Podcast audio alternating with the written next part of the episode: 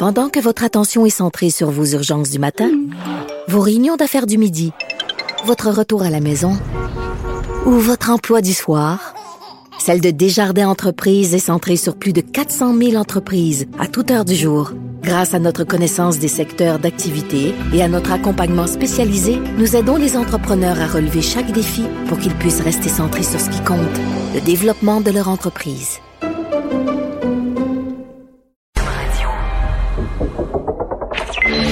Vous avez 24 minutes dans une journée. Tout savoir en 24 minutes.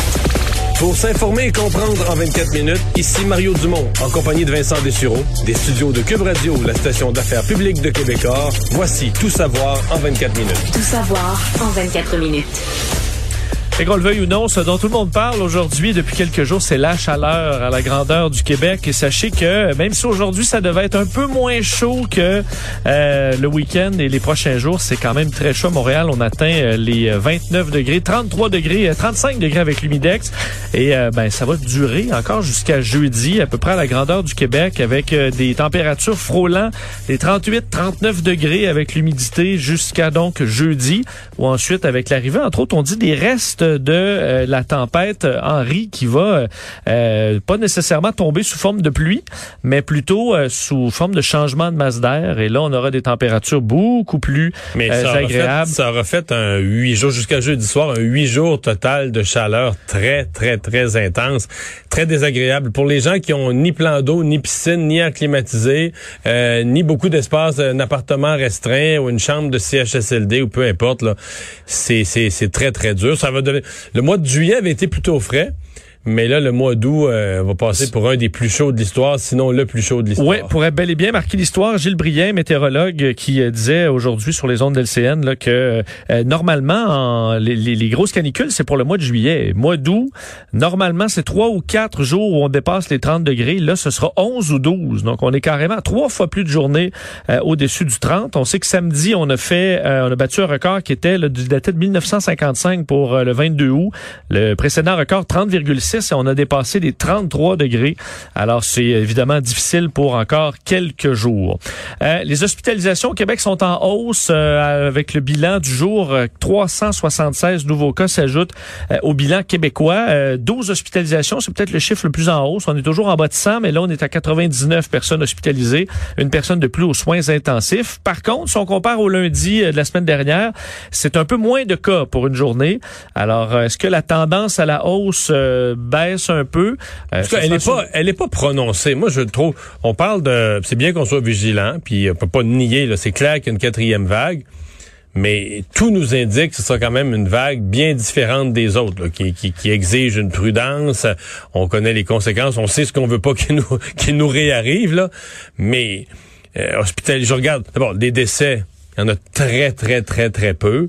Euh, des décès chez des personnes vaccinées, encore moins des euh, personnes hospitalisées, il y en a quand même beaucoup moins. Euh, donc, même le nombre de cas est pas en explosion, là, si euh, pas si rapide que ce qu'on a connu. Bon, là, il y a la rentrée scolaire. Je sais que la rentrée scolaire fait peur à bien des gens parce que quand on parle du nombre de contacts dans la société, et là, c'est la notre population qui est non vaccinée, vaccinée les 12 ans et moins. Puis il y en a des contacts à longueur de journée, là, fait que ça multiplie. Oui, alors ce sera surveillé. C'est quand même assez rassurant pour que la ville de Montréal euh, mette fin à l'état d'urgence. Euh, donc pour la métropole, après 17 mois, depuis le 27 mars 2020, qu'on est en état d'urgence. Par voie de communiqué, on a annoncé la fin de tout ça euh, aujourd'hui en raison du taux de vaccination élevé, l'entrée en vigueur du passeport vaccinal qui arrive, la stabilité, la stabilité des ordonnances gouvernementales, de sorte que l'administration municipale n'a pas besoin de ces pouvoirs spéciaux que lui donnait l'état d'urgence. Mais qu'elle n'utilisait plus depuis. Tu sais, ce qu'on joue avec des gros mots, là? L'état d'urgence, dans, dans des pays, tout ça, l'état d'urgence, c'est que l'armée, ses coins de rue, puis... Euh,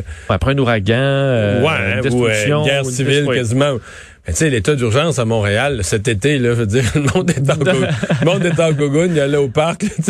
oui, non, tu as tout à fait raison. Avec on la gardait, en dessous du bras. Ben. On la gardait peut-être aussi pour... Euh, oui, oui, ça donnait des pouvoirs théoriques, là, mais je veux dire, on était... Euh, c'était bien tranquille, puis il n'y a pas grand-chose qui change aujourd'hui, euh, sinon que, bon, on est bien on est bien content de la nouvelle. Mais ça permettait quelques manœuvres rapides, là, au moment où on avait besoin de oui, mais Vincent, mettons que mettons qu'on remonte dans la seule île de Montréal à 2000 cas par jour dans deux semaines, mais On va le remettre. On va le remettre, l'état d'urgence. C'est un vote, là, c'est un vote à prendre. Oui, oui, oui. Donc, oui. c'est une nouvelle Mais qui, me laisse, euh, qui me laisse bien calme. Oui, mais je Désolé de pas la Oui, célébrer mais moi, davantage. euh, j'y vois un symbole. Ça fait 17 mois, Oui, l'impression oui, oui, oui. d'avancer pour une rare fois alors que les commandes, euh, je trouvais que ça Je suis trop insensible au. Ben, symbole bon. important. Es-tu quand même sensible à la- à l'approbation, à l'autorisation du vaccin euh, par, de Pfizer par la FDA, les autorités de santé américaines, finalement, euh, qui autorise le vaccin qui... Je te dirais que c'est pas mal dans la même catégorie. Ouais, dans la mesure où il y a quoi? Il y en a- pourquoi- il y en a 3 milliards qui ont été donnés, là, sur oui, Terre? mais ceux qui, qui, qui demandaient, qui attendaient d'avoir cette autorisation-là avant de se vacciner, Mais d'abord, explique là, pourquoi, pourquoi il y en a eu tant d'administrés, parce que sans que la- l'approbation finale soit donnée. là. Bon, on avait, et on s'en souvient, euh, de, en décembre dernier, autorisé d'urgence le vaccin. Donc, on permet en quelque sorte d'avoir une voie rapide pour l'approbation du vaccin en raison de la crise sanitaire. On est en, c'est une catastrophe mondiale. là. Alors, on pouvait Il y a des morts chaque jour par centaines. C'est ça. En analysant de façon quand même, ça avait pris du temps, l'analyse des données, les phases, mais on pouvait aller un peu plus rapidement.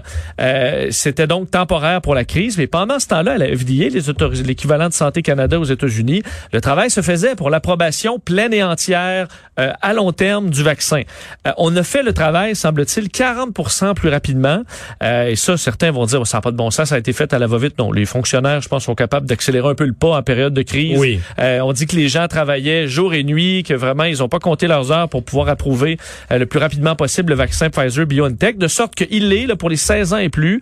Euh, pour les plus jeunes, ça devrait arriver dans les prochains mois. On a épluché là, 100 000 pages de données, euh, des phases d'études sur, faut dire, là, il y a plus de 200 millions de personnes qui sont euh, vaccinées aux, aux États-Unis, la majorité avec Pfizer BioNTech, mais ce qu'on analyse vraiment finement, ce sont les euh, 20 000 qui font partie des différentes phases de tests qu'on a suivies de très près. Joe Biden a fait un point, euh, point de presse aujourd'hui où il était très heureux de faire cette annonce et avait un message à ceux qui euh, disaient toujours je me ferai jamais vacciner par un vaccin qui est pas approuvé. Parce que c'est important, c'était un argument là, des, des anti-vaccins ou des gens, des hésitants, de dire, il Oui. est même pas approuvé final, final, final par la FDA. Là. ça circulait beaucoup sur Facebook, beaucoup de personnes qui disaient ah mais c'est même pas approuvé, le savez-vous que c'est pas approuvé, que c'est pas approuvé? Euh, ben là ça l'est. Alors Joe Biden avait un, un message à ces gens-là, on peut l'écouter. So let me say this uh, loudly and clearly. If you have, if you're one of the millions of Americans who said that they uh, will not get the shot when it's until it has full and final approval of the FDA, it has now happened. The moment you've been waiting for is here. It's time for you to go get your vaccination and get it today. Hein? Alors, est-ce qu'on sait, c'est ce que ça se... Est-ce que ça se pitche par Ben, millions pour aller se faire vacciner maintenant que... On verra demain, mais ce qu'on sait, c'est que déjà aux États-Unis, quand même, le, le taux de vaccination au quotidien augmente un peu depuis que la pandémie a vraiment repris euh, son, euh, son élan aux États-Unis. Alors, on verra dans les prochains jours si ça amène des gens indécis. Parce que, sincèrement, là, c'est une non-nouvelle. Je comprends que sur le plan des grands symboles, la FDA, mais je veux dire, la FDA, quand ils donnent une approbation, on- qu'on la qualifie là, de fast track ou de préliminaire ou d'urgence. C'était pas sur une napkin, au- Non, c'est ça. C'est pas. je veux dire, ils vont faire donner un vaccin à des dizaines de millions d'Américains là. C'est parce qu'ils savent que le vaccin est sécuritaire. Ils ont au zéro inquiétude. Le reste, c'est- c'est c'est la procédure, on va dire nec plus ultra parfaite là. Mais ils savaient déjà. Puis il y a 4,8 milliards, 4,8 milliards de vaccins à l'heure actuelle administrés dans le monde. là. Euh, Là-dessus, il doit en avoir plus que la moitié que c'est des Pfizer. Fait que tu sais, on a Ton étude du là un peu. ton étude, ouais, c'est comme mener l'échantillonnage. S'il y avait un problème avec le vaccin, s'il faisait pousser un petit bras dans le front, là, à cette date-ci, on le saurait. Parlons rentrée, euh, Mario, parce que ça s'en vient et euh, un peu d'impatience chez euh, les syndicats de l'enseignement qui aujourd'hui, en point de presse, voulaient mettre de la pression pour demander au gouvernement, à Jean-François Roberge surtout, de euh, donner des balises claires pour la rentrée scolaire. Alors, on explique que ce- les questions. Est-ce que le plan initial tient toujours? Est-ce qu'il y a des modifications qui s'en viennent? Euh, en Ontario, on fait, on, bon, au niveau des bulles classes, là, est-ce qu'on va euh, de, de, de ce côté-là? Qu'est-ce qui arrive avec la filtration? Avec le, la filtration de l'air, évidemment, les masques. Alors, beaucoup de questions euh, auxquelles on aurait peut- peut-être des réponses demain, puisque le ministre Roberge, euh, selon euh, les, informations de, notre collègue Claudie Côté, demain, 13 heures, sera question du protocole en cas d'éclosion, port du masque, activité parascolaire. Alors, demain, point de presse très attendu du ministre de l'Éducation pour justement donner ces fameuses balises qui sont réclamées depuis longtemps par les enseignants et les syndicats. Mais je, je, je, je, je- je comprends que les gens disent la phrase facile et simple, ah, on, on va avoir des règles claires, puis le plus vite possible. Tout le monde veut ça. Tout le monde veut des règles claires, puis le plus vite possible. Mais tu je me souviens d'un moment où les restaurants disaient ça, on veut des règles claires le plus vite possible. Puis moi, je leur répondais, ben la seule, comme on connaît pas ce qui s'en vient à moyen terme, la seule règle claire, si vous voulez vraiment une décision immédiate puis une règle claire, on vous garde fermé. Ben là, ils voulaient pas. là, tu vois, tout le monde. Euh, Tout, le monde aimerait ça des règles claires, mais la pandémie change, puis tout ça. Donc, forcément que des fois, tu es obligé d'attendre un peu à dernière minute. Dans ce cas-ci, je pense sincèrement que. Là, je parle pas de la santé publique, je parle de tout ce qui est le volet éducation. Il voudrait, le ministre, les fonctionnaires au ministère de l'Éducation, Monsieur Legault, toute la gang voudrait laisser aux enfants la vie la plus normale possible. Puis la santé publique, ils regardent à côté ce qui est faisable et pas faisable. Et je pense que plutôt que de mettre des règles trop sévères ou plus sévères pour tous, ils préfèrent peut-être attendre un peu plus à la dernière minute. Moi, je serais pas surpris qu'on n'ait pas des règles uniformes demain, là, que dans des régions où il y a, dans des régions où la COVID circule beaucoup, etc., on a des règles plus sévères. Euh, on verra. Mais je trouve qu'à un moment donné, on, on exagère. Là. Puis c'est vrai qu'il y a certaines affaires qu'il faut, faut savoir, que les profs, ont, comment on va procéder s'il y a des, s'il y a des cas, s'il y a une éclosion dans une école, ça faut le savoir. Mais quand on parle du masque, on veut savoir, le masque en classe, dois-tu falloir le porter ou pas? Là, comme société, là, on niaise Vincent. Là. C'est-à-dire, le masque, là, le jeune, il l'a. Là. Il part avec. Là, il, Oui, il est obligé de l'avoir dans, Il en dans donne à l'école. Il en donne à l'école de toute façon, mais il est obligé de l'avoir dans les corridors, il est obligé de l'avoir dans l'autobus, il est obligé de l'avoir dans les lieux communs quand il se déplace. Alors, le porter en classe ou pas, là, mettons qu'on regardait la situation épidémi- épidémiologique, qu'on le décidait, je mets ça à l'extrême, la veille au soir. Est-ce que vraiment ça change? Ouais. Qu'est-ce que ça ben, Mettons, je, moi, peux, je peux te le dire en, en rentrant dans la classe. Finalement, faut mettre ton masque. Ben, il est dans ta poche. tu le mets. là. Ouais. Ou tu l'enlèves Ouais, pas, tu l'avais déjà dans le corridor. Non, c'est sûr. Puis, je veux dire, mettons que tu l'avais su trois jours avant, t'aurais fait de quoi, là? J'aurais eu le même masque. On aurait peut-être Ouais, un deuxième plus neuf. Mais d'ailleurs, il y avait la question en disant est-ce qu'on va avoir les stocks? Mais là, des masques, là, on en a C'est plus une rareté, des là. tonnes. Là. Euh, Je sais que plusieurs endroits des centres de vaccination, quand on, tu te fais vacciner, on te donne une boîte là, Ouais, de ma 100 fille est masques. revenue avec une boîte de masques. J'ai Des masques, là, on en a commandé des milliards et des milliards. Et là, la consommation dans le milieu de la santé est plus la même. Là. Alors, on a commandé pour le pire. Donc, euh, des masques, il y en a. Là. Il y en a partout. Il y en a pour les écoles, il y en a. Il y en a pour les écoles, on vous en donne. Euh, donc, je pense pas que ce soit un problème euh, dans les prochains jours. C'est pour euh, c'est pour ça que j'essaie de dédramatiser un peu en disant, bon, on veut la rentrée la plus normale possible, on voit la quatrième vague, les enfants sont pas vaccinés, on va. Mais parce que là, tu sais, j'entends les hauts cris, puis c'est comme, si- sais, moi je pousserais les hauts cris, mettons que tu disais, là, on retourne tous les jeunes en école à distance, puis parce que moi je m'inquiète du décrochage. J'essaie de, après 18 mois de pandémie, là, de mettre dans la balance ce qui est vraiment grave, puis ce qui est, bon, on veut le savoir d'avance. Oui, oui, je comprends que si j'étais enseignant, il y, a des, y a des affaires que je voudrais voir venir d'avance, mais là, le port du masque en classe, moi, je pense que tu pourrais très bien le savoir à la dernière minute, puis rien que tu peux faire pour te préparer, il a rien que tu peux faire de plus ou de moins. Tout savoir en 24 minutes. Parlons de la campagne électorale. Euh, Mario, beaucoup de choses aujourd'hui, entre autres pour rester dans le monde de la santé, parce que c'est un peu le sujet de Justin Trudeau euh, aujourd'hui qui s'engage à investir 9 milliards de dollars en santé. Et là, euh, c'est un dossier qui risque de rebondir un peu partout parce que on piétine sur les compétences des provinces. Il était à Hali- Halifax aujourd'hui en Nouvelle-Écosse, euh, Justin il- il Trudeau, piétine, mais on dirait quasiment qu'il fait exprès. ce qui veut déclencher une chicane. Je sais pas. Bon, par- parce que euh, sur le par- parmi ça, il y a quand même moi j'ai- je voulais t'entendre sur euh, l'embauche de 7500 médecins de famille et infirmières là. donc un coût de 3 au coût de 3 milliards. Est-ce que c'est l'argent qui manque, c'est les c'est les professionnels Est-ce que tu peux faire apparaître Est-ce qu'il y, qu'il y a des 7500 médecins présentement chômeurs? qui attendent? un emploi? Puis là Justin Trudeau dit ben parfait, voici de l'argent ils vont soudainement arriver sur le marché. Euh, j'ai l'impression que c'est plus facile à donner, de donner un chiffre que de réaliser ça dans la vie réelle. Euh, du moins, c'est la promesse de Justin Trudeau. Euh, un autre 6 milliards pour éliminer euh, les listes d'attente. Euh, il y aura des promesses pour la, la- santé virtuelle également, près d'un demi-milliard de dollars sur quatre ans. Il y a la question des transferts en santé qui revient. On sait que les provinces demandent à l'unanimité de monter de 22 à 35% euh, les transferts fédéraux. Justin Trudeau dit que oui, son objectif, c'est de monter tout ça, mais qu'il devra y avoir, euh, au niveau de chiffrer, ça, il le fait pas. Mais euh, oui, il y aura des des règles à suivre. Euh, Le fédéral va s'intéresser à où cet argent-là est dépensé, ce qui fera pas le plaisir aux provinces. D'ailleurs, et François Blanchet est revenu aujourd'hui là-dessus. On peut l'écouter, lui et Justin Trudeau. Et là, c'est une question de nombre. Si les libéraux sont en difficulté, potentiellement, ça leur appartient. Posez-leur la question. Ils vous diront non, mais vous jugerez. Euh, au Canada, euh, il faut qu'ils se replient sur le plus grand nombre.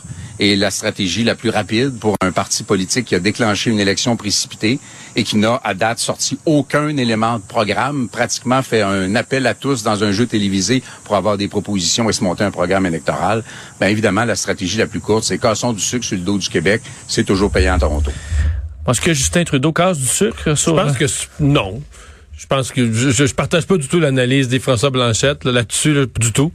Je pense juste que, écoute, là, Pierre Elliott Trudeau, père, euh, Justin Trudeau, le Parti libéral du Canada, a construit un programme social global pour le Canada à coup d'empiètement tout le temps dans les juridictions des provinces. C'est et d'un côté, je pourrais dire bon, mais ils sont les adeptes d'un Canada centralisateur, mais de l'autre côté, ils ont été élus à répétition. Et ce que dit François Blanchette, casser du sucre, c'est empiéter dans les juridictions du Québec, c'est vrai que ça fait suer le gouvernement du Québec. Mais je veux dire, Pierre Elliott Trudeau faisait ça. Puis il gagnait 74 sièges sur 75 hmm. au Québec. Là. Donc on peut pas dire que les Québécois ils ont tapé sur les doigts. Bon, je pense que les gens aujourd'hui sont plus sensibilisés. Et, moi, ce qui me surprend, moi j'avais l'information au déclenchement de la campagne fédérale là, que François Legault avait pas même le goût de s'en mêler la dernière fois, il s'en était mêlé, puis il avait donné les bâtons dans les roues de Justin Trudeau, puis la, loi... que ça avait un froid. La loi sur la laïcité. Là, cette fois-ci, l'équipe de Justin Trudeau s'en était occupée. Il avait réglé l'affaire des garderies, le 6 milliards de transferts de l'argent des garderies transférés sans condition à Québec. Ça, M. Legault était bien content de ça. Fait pour ces raisons-là, il a la phase de la petite conférence de presse pépère, juste pour jouer son rôle de dire, moi, je fais connaître mes, mes, mes demandes à tous les partis.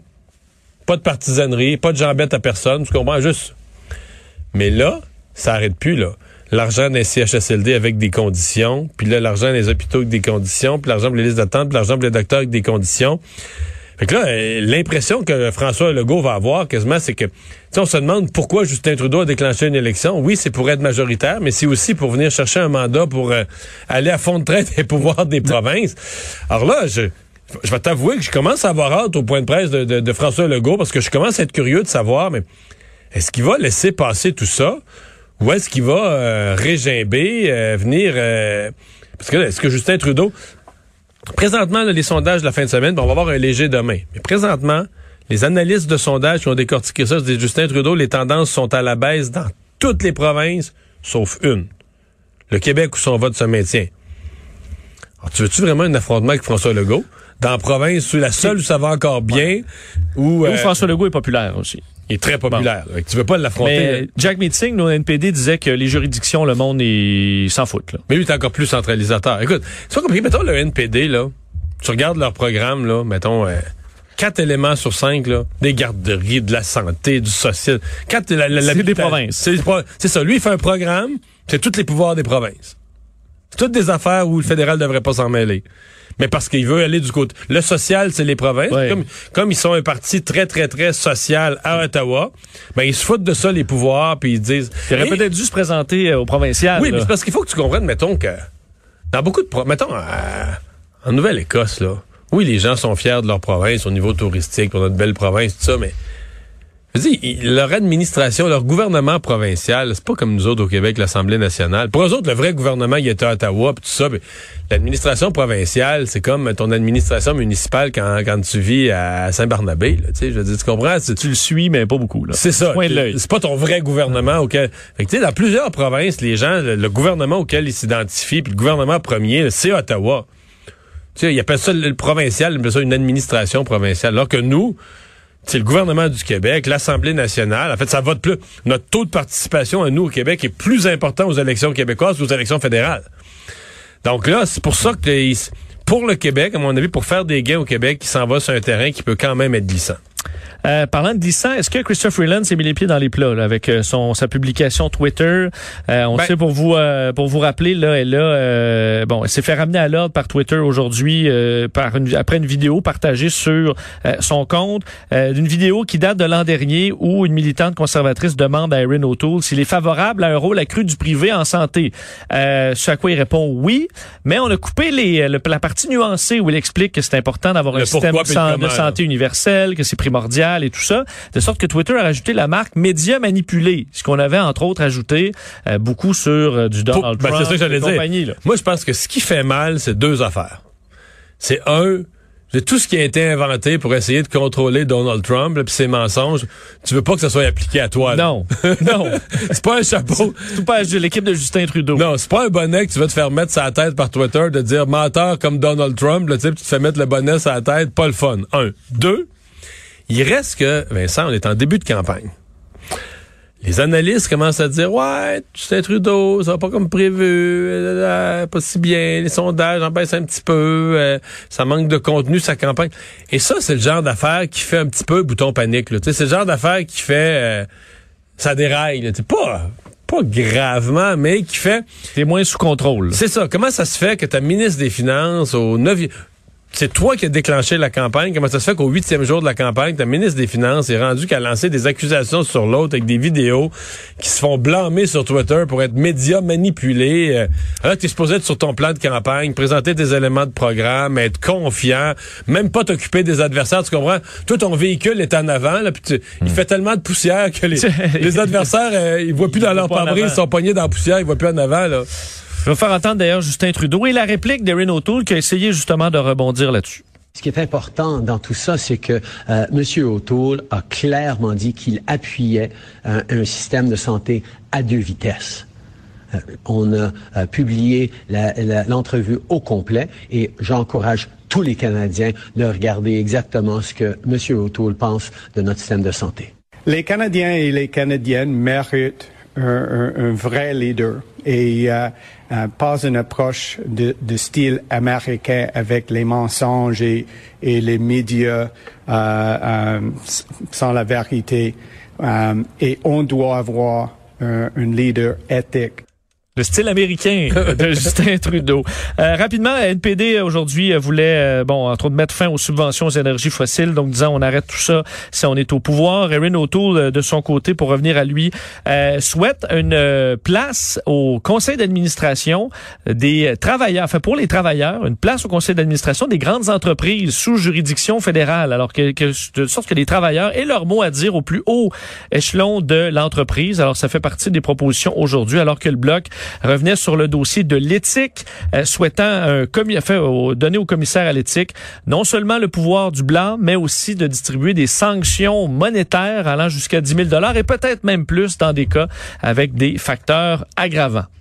Euh, de retour euh, chez nous, euh, Jean Héroldi, Mario, qui arrive en politique, se lance en politique avec Denis Coderre, personnage bien connu évidemment par son bon ses années de designer, animateur de télévision, faisait partie d'une série de quelques candidats plus vedettes présentés par Denis Coderre et son équipe d'ensemble Montréal. Alors on a fait l'annonce ce matin.